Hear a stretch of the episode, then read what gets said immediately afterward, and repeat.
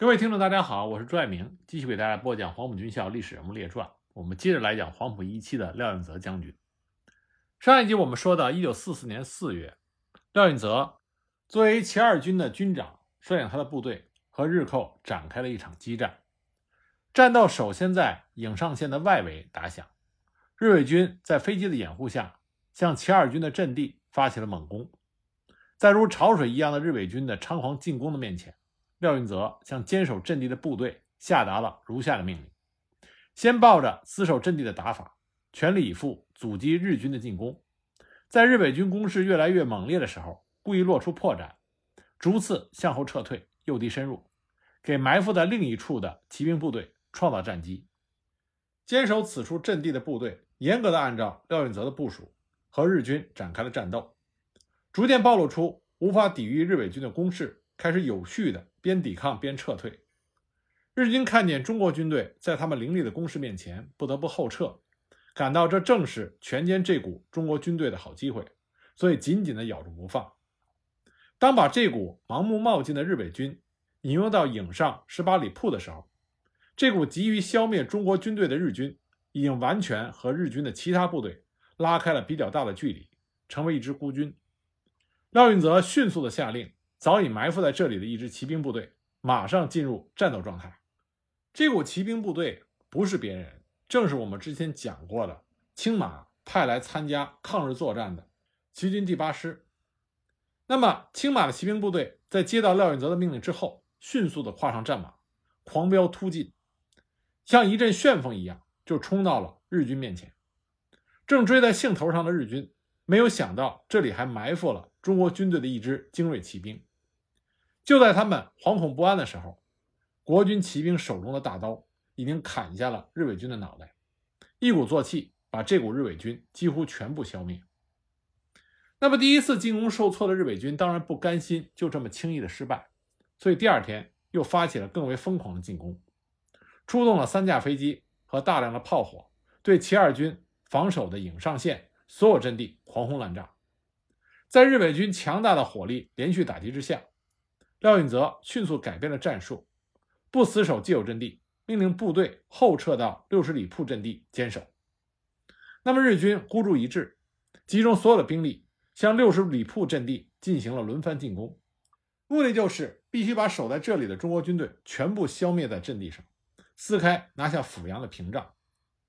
被围困在六十里铺的七二军的一部，虽然知道已经被日伪军的优势兵力包围，但是他们毫不畏惧，反复。和抵近到阵地的日伪军进行拼杀，始终牢牢地守在阵地上。就在这支国军部队坚守六十里铺的战斗中，还真实的发生了士兵用步枪和机枪联合打下一架日军飞机的战例。打下的这架飞机还是一架轰炸机。当时这架日军的轰炸机为了更准确地把炸弹投掷到中国军队的阵地上，肆无忌惮。更是因为他们知道中国军队缺少防空武器。所以有意识的把飞机飞得很低，好把炸弹更准确的扔在国军的阵地上。那么七二军的官兵们看到这一情景，愤怒不已，不由自主地调转枪口，瞄准飞机，在密集的射击下，打中了这架日军飞机的油箱，被击中的日军飞机就这么掉了下来。那么打下日军飞机，极大的振奋了官兵们的士气。那廖运泽在接到官兵们用步枪和机枪。真的打下日军飞机的消息之后，也非常的开心。廖运泽得知坚守在六十里铺的部队被日军包围，他心急如焚，立即下令两个团紧急驰援，务必把被围困在六十里铺的部队救出来。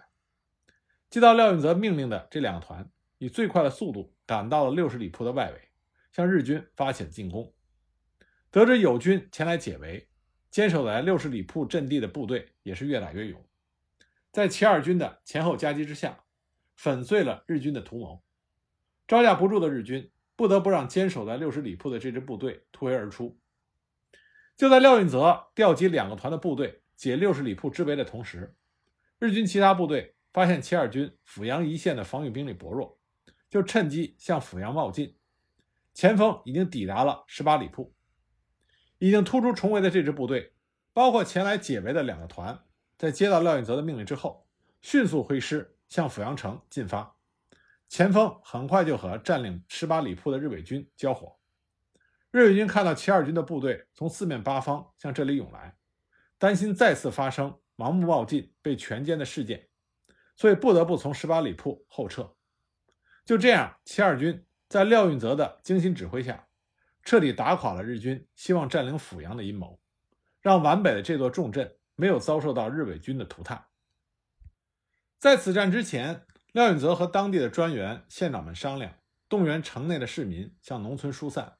免遭敌机的轰炸，将带不走的财物妥为安置，门上贴上封条，只要阜阳不失守，保证做到原封不动。战斗结束之后，市民陆续回到家中，发现封条未动，财产没有遭受任何的损失，都盛赞廖运泽治军有方。一九四五年八月二十九日到十月十日，以毛泽东为首的中国共产党代表团与国民党政府代表在重庆举行谈判。经过四十三天的谈判，在十月十日签署了政府与中共代表会谈纪要，即双十协定。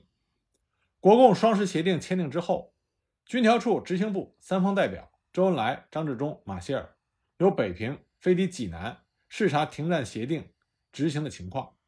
廖运泽等人在机场迎接。那么，当廖运泽看到自南昌起义之后阔别多年的老首长周恩来的时候，不禁是激动万分。当周恩来走到他面前的时候，廖运泽激动地喊出：“周主任！”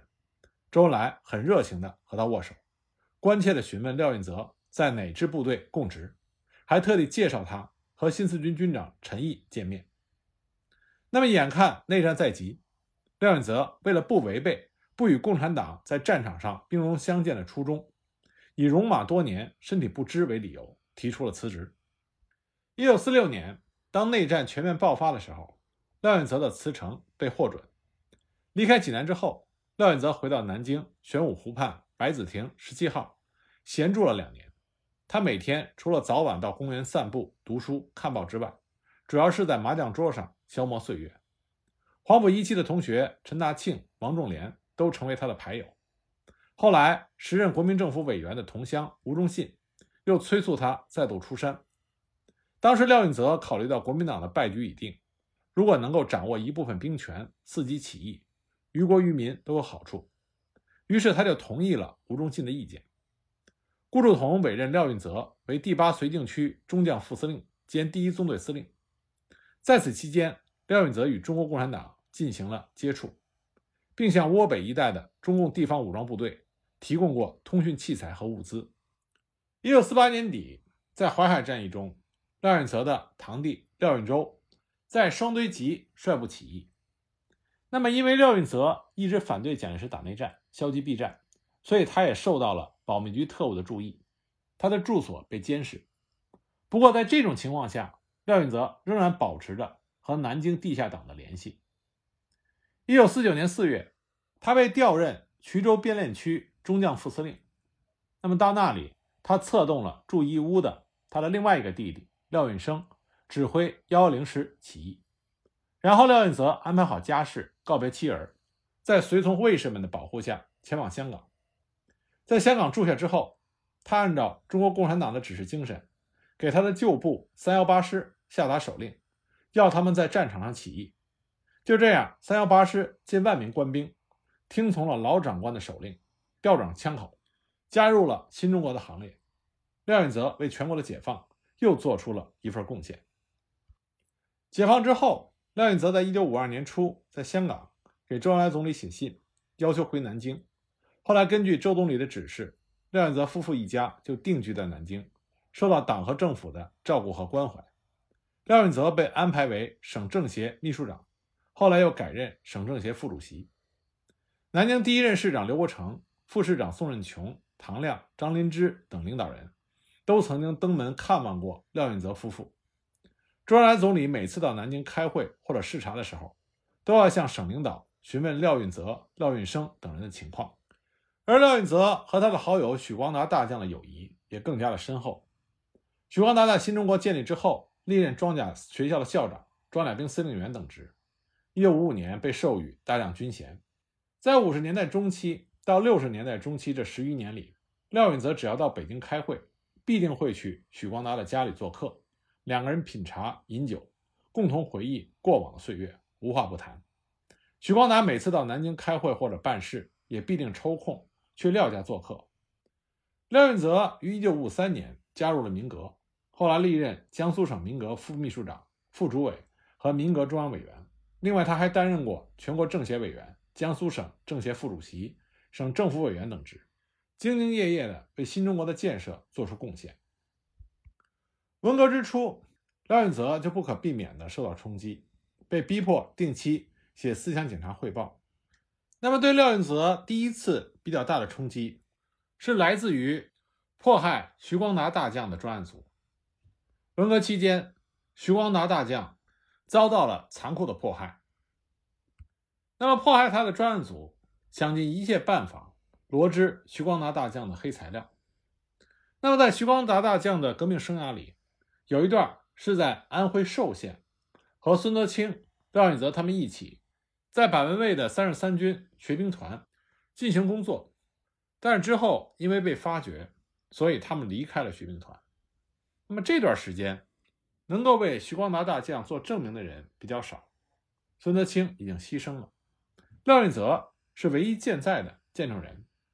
所以，徐光达专案组的那些人就想从廖运泽的身上找到突破口，罗织徐光达在寿县被捕叛变的事情。可是廖运泽坚持原则。绝不参与罗织莫须有的罪名。当时徐光达专案组的那几个人很难缠，他们为了达到自己的目的，干脆在南京住下，纠缠廖运泽长达一个星期，软硬兼施。但是廖运泽始终没有让他们的阴谋得逞。一九六九年六月三日，被隔离审查两年多、受尽折磨摧残，但是仍然坚贞不屈的徐光达大将含冤去世。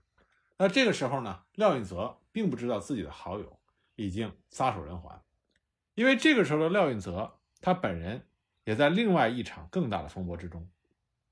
一九六八年秋，正值文革高潮的时候，南京玄武湖畔白子巷十七号那栋旧洋楼里，突然来了几位不速之客，他们是在黄永胜、叶群控制下的中央军委办事组的专案人员，他们要求廖运泽写一份材料，证明林彪副统帅。是南昌起义的主要领导人之一，廖运泽出于尊重历史的考虑，拒绝了这个荒谬的要求。廖运泽当时笑着说：“一九二七年南昌起义前，林彪同志确实只是我部下的连长，相当于是中尉军衔，他怎么能与周恩来、朱德、叶挺、贺龙等同志并列为南昌起义的主要领导人呢？我们不能随意的篡改历史。”当时那些人非常的恼火。其中一个人就大声的斥骂说：“廖允泽，你好大的狗胆，竟然敢不尊敬林副统帅，直呼其名！你还公然的为大军阀朱德、大土匪头子贺龙唱赞歌，平庸摆好！你这是活得不耐烦了。”廖运泽当时强忍着愤慨，铁青着脸，端坐在椅子上，保持沉默。为首的一名军官打开了公文包，取出手枪，威胁道：“说廖运泽，你真是反动本性不改！”上次我来调查，你就包庇许光达。你要是不识相，存心对抗无产阶级司令部，我就毙了你。廖运泽忍无可忍，站起身，愤怒地说：“你们休想逼我写假证明材料，违背良心的事，我是不会干的。你就朝我的胸膛开枪吧，我玩枪玩了三四十年，还害怕这玩意儿？”这几个专案组人员一看就愣住了，陪同他们过来的省军管会的干部还算讲道理。从中劝阻，请那个军官收起了手枪，然后提议共同学一段毛主席语录。念完语录，他们就离开了。但在此之后，廖运泽又多次遭到了专案组的骚扰，但廖运泽始终坚持着历史的真相。